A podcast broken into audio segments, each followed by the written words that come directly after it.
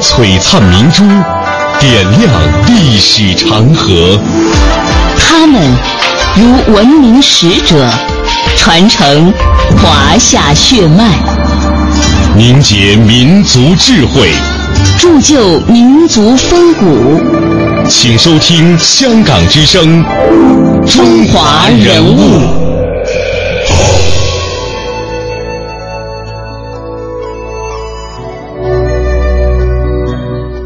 品读中华人物，启迪智慧人生。大家好，我是郑博。大家好，我是君阳。在今天的节目当中呢，我们将继续和大家一起来了解呃中国著名的翻译家系列。今天我们要带大家一起了解的这位翻译大家呢，他的名字叫草婴。我们先来简要的了解一下，草婴，一九二三年生，浙江省镇海县人。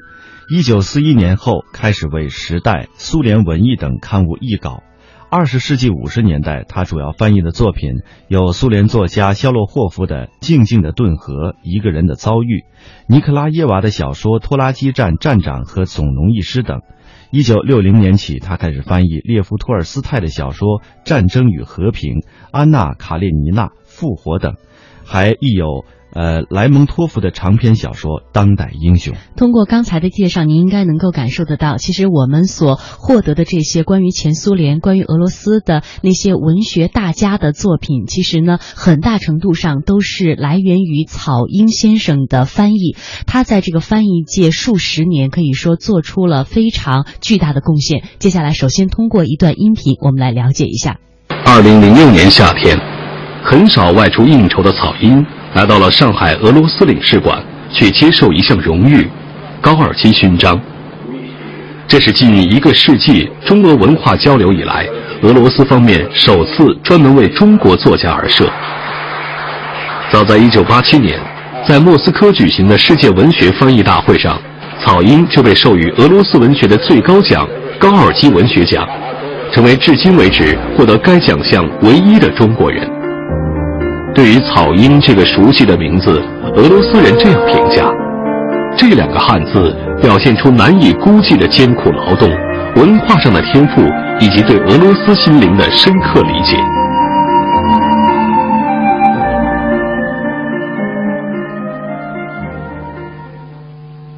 您的名字好像是非常不起眼，叫草婴。草婴是什么意思？草婴呢，就是在我十八岁开始翻译的时候。就用的笔名，我主要是受白居易那首诗的影响，就是“离离原上草，一岁一枯荣，野火烧不尽，春风吹又生”。主要是这个“草”字儿，草很渺小，但是性格个性来说很坚强，火烧也不怕，风吹也不怕，硬就小的，这比草。还有小的草的草的婴，哎，草的婴儿，草的婴儿，哎，草的婴儿，实际上一种活法，这两个字是一种活法。对，首先感觉到我自己是个很普通的、很平凡的人，啊，但是呢，我自己本身从个性上来说还是比较坚强的，能够经受得起各种风浪。那您现在总结这个活法应该是什么样的一种状态？因为我觉得一个人生活在一定的历史时期里，必须时时刻刻关心周围的人，特别周围那些受苦受难的人。人物穿越时空，人生启迪智慧，人文润泽心灵，人性彰显力量。香港之声，中华人物，为你细数那些被历史记住的名字。草婴先生有很多的语录，我们节选两句和大家一起来分享一下，了解一下草婴先生他是怎样治学问、怎样为人的。他说：“我就觉得一个文学翻译家，主要就是做原文作者同译者、读者之间的一个桥梁。这个桥梁要做的宽阔、平坦、容易走。”嗯，草婴先生还说过：“说良知是心，是脑，是眼，是脊梁骨，是胆。心是良心。”做人做事都要凭良心，要是没有什么良心，什么卑鄙无耻的事都可以做。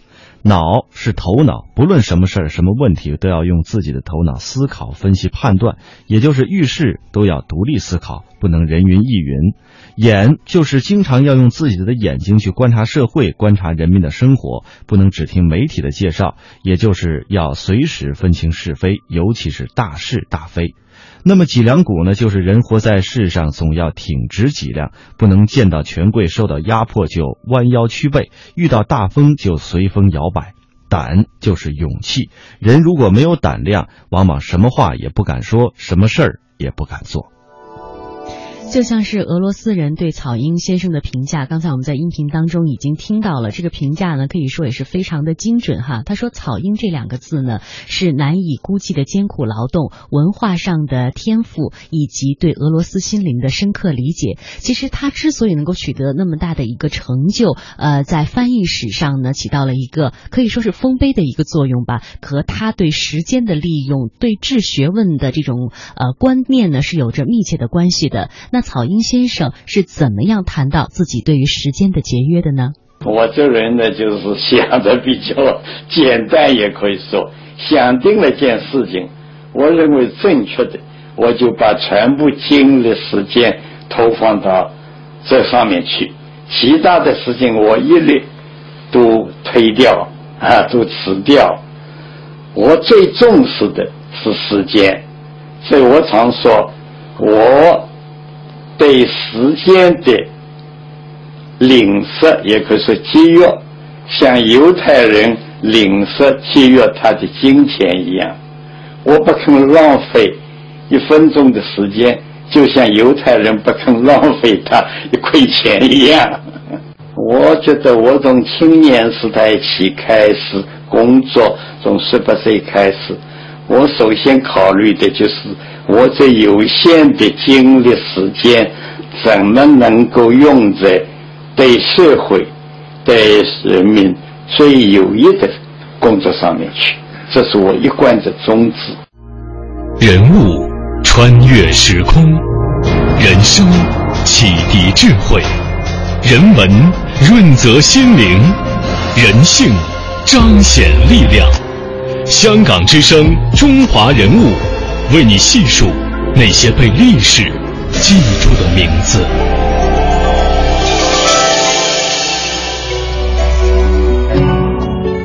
草婴先生的原名叫盛俊峰。说起自己的笔名草婴，他说呀，这个寓意其实很简单：草是最普通的植物，遍地皆是。我想自己就是这么一个普普通通的子民。这个笔名一直从十八岁，呃，伴随了他一生。最后呢，却很少有人知道草婴先生的真名，也让我们记住他盛俊峰。那么他的曾祖父是浙江镇海的一位大人物，他们家创立的盛资记酿造厂生产的酱油，曾经在第一届巴拿马万国博览会上获得了荣誉勋章。而祖父和父亲两辈都是弃商从医。虽然家境一直比较富裕，但是草婴先生说啊，长辈都忧国忧民，特别是他的父亲，他有着爱国思想和人道主义精神，他从小也是受父亲的影响。那么，一九三七年，当时抗日战争爆发，是草婴先生人生的一个转折点。十四岁的他在那年的十二月，随家人避难上海。日本侵略者的暴行激起了少年草婴朦胧的爱国之心，也从那个时期开始，他阅读各类进步的书籍，从此和俄语、俄国文学结下了不解之缘。他说，当时的苏联是进步的一个象征，呃，于是呢，从那个时候开始，对俄罗斯和苏联的文学产生了浓厚的兴趣。所以啊，从那个时候开始，他说就想学俄语了。他的学习俄语之路是怎样开始的呢？他的第一位俄语老师呢，是一位中年妇女，是一位上海的俄侨。他回忆说，我当时呢是从报纸上看到了他招学生的广告。她是呃俄国的家庭妇女，不懂中文，当时的那种条件也没有课本和。词典，所以呢学起来是非常吃力的。但不管怎么说，他是我的俄语。启蒙老师。多年以后呢，草英回忆那段经历说，当时呢每个礼拜天他都到这个呃中年俄国妇女的家中去学俄语，当时费用呢是一小时一块钱。呃，因为这个俄国的妇女其实她也不懂得怎么样教学生，只是拿了一本字典告诉他这个是茶杯，然后草英就跟着学这个是茶茶杯，这个是什么，他就跟着学什么。呃，当时的这种学觉看起来是有一些枯燥的，呃，而且到了一个小时的时候呢，这个中年妇女就会呃直接告诉他说，今天这个小时到了啊，然后你下一次再来吧，就没有任何要多教一点的这个心思哈。后来有人开玩笑说，他绝对想不到若干年之后，就是他眼前的这一位瘦瘦弱弱的男孩，把他们国家的列夫·托尔斯泰这样大文豪的作品全部翻译成了呃中文。呃，草英回忆说，当时学俄语的人都很少，而且也不能让别人知道你在学俄语，因为俄语和苏联红色共产主义联系在一起，要让日本人知道了呢就麻烦了。曹英先生同时回忆说，后来遇到地下党员江春芳，是我人生的转折点。他对我学习俄语影响最大。他知道我在学俄语，就主动来帮我解决学习上的困难。他在哈尔滨学习的俄语，所以呢，俄国文学修养很好。在一九四一年的时候，苏德战争爆发以后，地下党和塔斯社在上海创办《时代周刊》。他说：“那个时候我就开始在那里做翻译工作，呃，翻译的第一篇俄罗斯小说是普拉多诺夫的短篇小说《老人》。这篇文章呢，当时刊登在了苏联文艺杂志的第二期上。”他说：“我翻译俄罗斯文学是有一定的责任使命感的。当时呢，是希望通过翻译俄罗斯文学为反法西斯斗争做出一点力。”草英先生他在翻译界的巨大成就呢，其中他创了一个第一，是第一个把列夫·托尔斯泰的全部作品翻译成本国语言的人。呃，其实他在翻译列夫·托尔斯泰的时候，那时候他的年纪已经超过五十岁了。那在这样的一个年纪，为什么决定做这样的一件事情呢？我们来听听他的回忆。呼吁人性的复归，唤起人们的人道主义情怀。五十五岁的草英把目光投向了俄罗斯一位伟大的人物列夫·托尔斯泰，他决定翻译他的全部小说。在您做出这个决定的时候，您有没有想到，有充分的思想准备，这个将要花掉您二整整二十年的时间？呃，我有思想准备，因为我觉得凡是有价值的事情，我愿意把全部的精力、全部的时间用在这上面。一个翻译家在选择他的要翻译的作品的时候呢，应该说选择的余地是很大的，面很宽。对，为什么就把目标定在了这个托尔斯泰的作品上呢？那么我当时想到的，就是说要宣扬人道主义的思想。而人道主义思想的最高的代表，不是别人，就是托尔斯泰。列夫·托尔斯泰，俄国最负盛名的文学家、思想家和教育家，被誉为世界文化史上的巨人。一九一零年十一月的一天，这位身为伯爵的贵族老爷，穿着农民的粗布衣服和靴子，死在一个普通的车站。作为十九世纪伟大的批判现实主义的杰出代表，列宁称他为最清醒的现实主义的天才艺术家。他的作品在写实中透着强烈的人道主义精神，以及对人们贫困和痛苦的关注，打动了草婴。他要把自己生命中余下的时间全部放在托尔斯泰小说全集的翻译上来。像这个作家，他。也可以很明显的看出，他不是因为兴趣或者呃要找一个大作家，而是因为发现这经过了这样一些历史的变迁以后，关于人道主义，关于这个呃一个社会当中人性的很多呃根本的一些道德的问题，他需要托斯泰作品可能是一种最最切合实际的一种呼吁。在这之前，我国出版了托尔斯泰的《安娜·卡列尼娜》《战争与和平》等名著，但大多是从英语或日语版本转译的。中国内地还没有人从俄文原著直接翻译托尔斯泰的全部小说。托尔斯泰小说全集包括长篇小说《战争与和平》《安娜·卡列尼娜》《复活》，以及六十多部中短篇小说以及自传体小说《童年、少年、青年》。仅《战争与和平》这一部长篇小说涉及的人物就达几百个。可是我们知道，这个《战争与和平》这部巨著里边，哈，托尔斯泰创造了五百五十九个人物啊。对。您在翻译的时候，这五百五十九个人物要熟悉，它应该说是一个太难的一个事情了。对，托尔斯泰的《战争与和平》里边有五百五十九个人物，确实是非常了不起的啊。但是这五百五十九个人物里边，主要的。呃，也只有一百多个人物吧，那也很多。哎，一百多个人物呢，每一个人都有他的性格特点，有他的个性，有他的这方面的生活上的各方面的表现吧。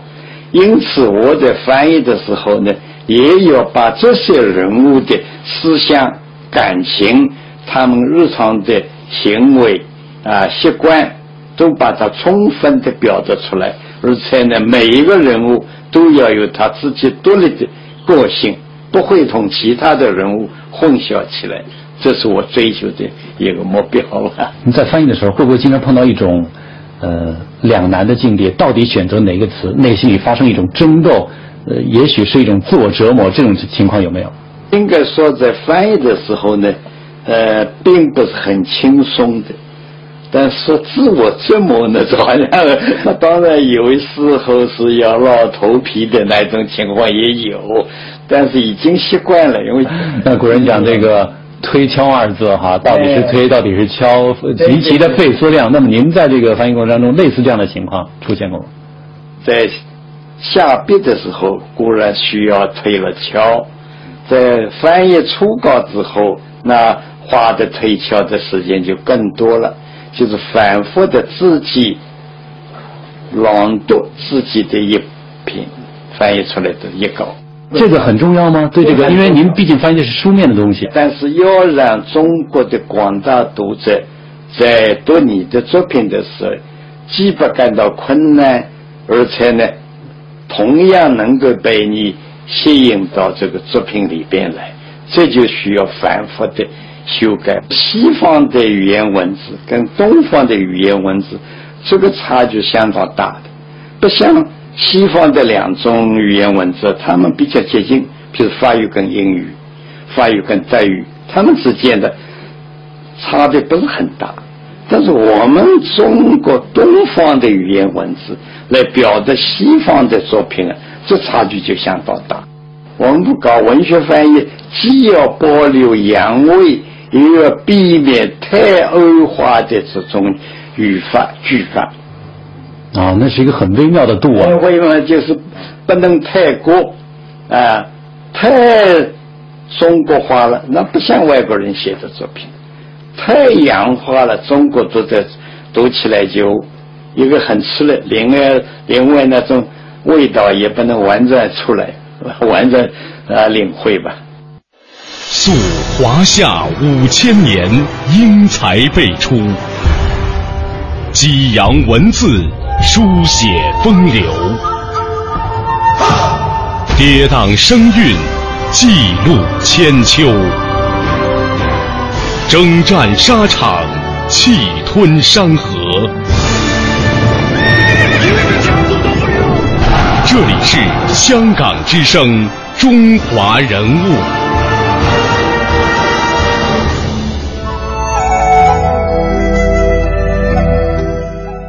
接下来要和各位分享的是一篇文章，是来自冯骥才先生写的《草婴先生瘦小的重》。文章是这样写的：几年前的春天里，意外接到一个来自上海的电话，一个沙哑的嗓音带着激动时时的这种呃震颤在话筒里响着。我刚读了你的一百个人的十年，叫我感动了好几天。我问到您是哪一位？他说我是草婴。我颇为惊愕，是大翻译家草婴先生。话筒里说：“是草婴。”我情不自禁地说：“我才感动您一两天，可我被您感动了几十年。”我自诩为草婴先生的最忠实的读者之一。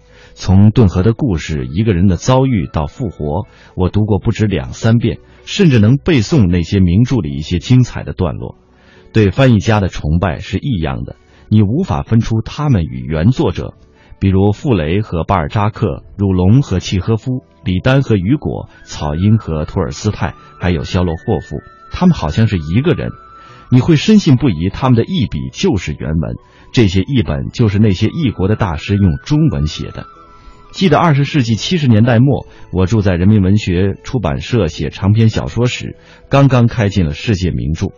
出版社打算出一本契诃夫的小说选，但不知出于何故，没有去找专门翻译契诃夫的翻译家鲁龙，而是想另请他人重译。为了确保译本的质量，便从契诃夫的小说当中选中了《套中人》和《一个小公务员之死》两篇短篇，分别交给几位俄文翻译家重译。这些译者啊，皆是高手，谁知交稿后都不如鲁龙译的那么传神。虽然译得像照片那样准确无误，呃，但是呢，契诃夫本人好像从这些译文当中跑走了。文学翻译其实就是这样，如果请鲁龙来翻译肖洛霍夫或托尔斯泰，肯定很难达到草婴笔下的豪迈与深邃，甚至无法在稿纸上铺展出托尔斯泰像江河那样弯弯曲曲又流畅的长句子。然而契诃夫的这种精短、灵透与伤感。汝龙凭着标点就可以表达出来，究竟是什么样，呃，什么样的一种魅力，可以使翻译家和原作者能够达到这样的灵魂相通呢？是一种天性的契合吗？他们在外貌上也会有某些相似吗？这是我特别想见一见草婴先生。几个月以后，去南通考察蓝印花布，途经上海，李小玲说要宴请我。我说：“烦请你请晏婴先生一起来坐坐，草婴先生一起来坐坐吧。”谁想见面，我一愣，草婴竟是如此一位瘦小的老人，年纪已经过了八旬，却依然很健朗，腰板很直，看上去呢是那种典型的骨骼纤小的南方文人。和他握手的时候，感觉他的手很细小。他静静地坐在那儿，举止动作很小，说话的口气十分随和。无论如何，与托尔斯泰的浓重与恢宏，以及肖洛霍夫的野性联系不到一起。朋友间伴随着美酒佳肴的话题总是漫无边际，但我还是抓空不断地把心中的问题提给草婴先生。从断续的交谈里，我知道他的俄语是十几岁从客居上海的俄国女侨民那里学到的。那时进步的思想源头在北边的苏联，许多年轻人学习俄语，为了直接去读俄文书，为了开阔视呃思想的视野和寻找国家的出路。等到后来，可能是一九四一年吧，他为地下党和塔斯社合作的《时代周刊》翻译电讯与文稿，就自觉地把翻译作为一种思想武器了。当时许多大作家也兼做翻译，都是出于一个目的，就是想把进步的思想引进中国。比如鲁迅、巴金、郭沫若、冰心等等。我读过徐迟先生四十年代初在重庆出版的《托尔斯泰传》，书很薄，纸张很黑很糙。他在这本书的后记中说，当时正处于抗战时期，纸张奇缺，托尔斯泰总共五百页，无法全部出版。最多只能印其中的一百多页。他之所以把这部分译稿印出来，是为了向国人介绍一种深刻的思想。这恐怕就是那一代翻译家的想法了。翻译对于他们是文学事业的一部分，也是一种重要的精神和思想方式。他选择做翻译的出发点基于国人的需要，当然是一个有见地的知识分子眼中的国人的需要。原来翻译家的工作啊，不是搬运别人的作品，不仅仅是谋生手段或技术性很强的职业，它可以成为一种影响社会、开启灵魂、建设心灵的事业。近百年来，翻译家们不常常是中国思想史的主角吗？在自己敬重的人身上发现新的值得敬重的东西，是一种收获，也是满足。我感到我眼前这个瘦小的南方文人，竟可以举起一个时代不能承受之重。在我和他道别握手时，他的手好似也变得坚实有力了。我感谢他，他让我看到翻译事业这座大山令人敬仰的高处。人物穿越时空，人生启迪智慧，人文润泽心灵，人性彰显力量。香港之声，中华人物，为你细数那些被历史记住的名字。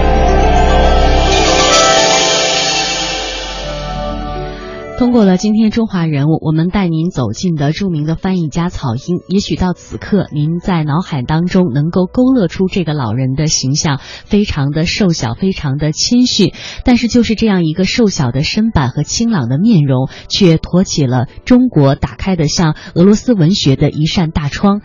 正如俄罗斯人对草婴的评价。草婴这两个字是难以估计的艰苦劳动、文化上的天赋以及对俄罗斯心灵的深刻理解。以上呢就是今天的中华人物，我们和您分享的所有的内容。感谢各位的收听，我们下期节目再会。再会。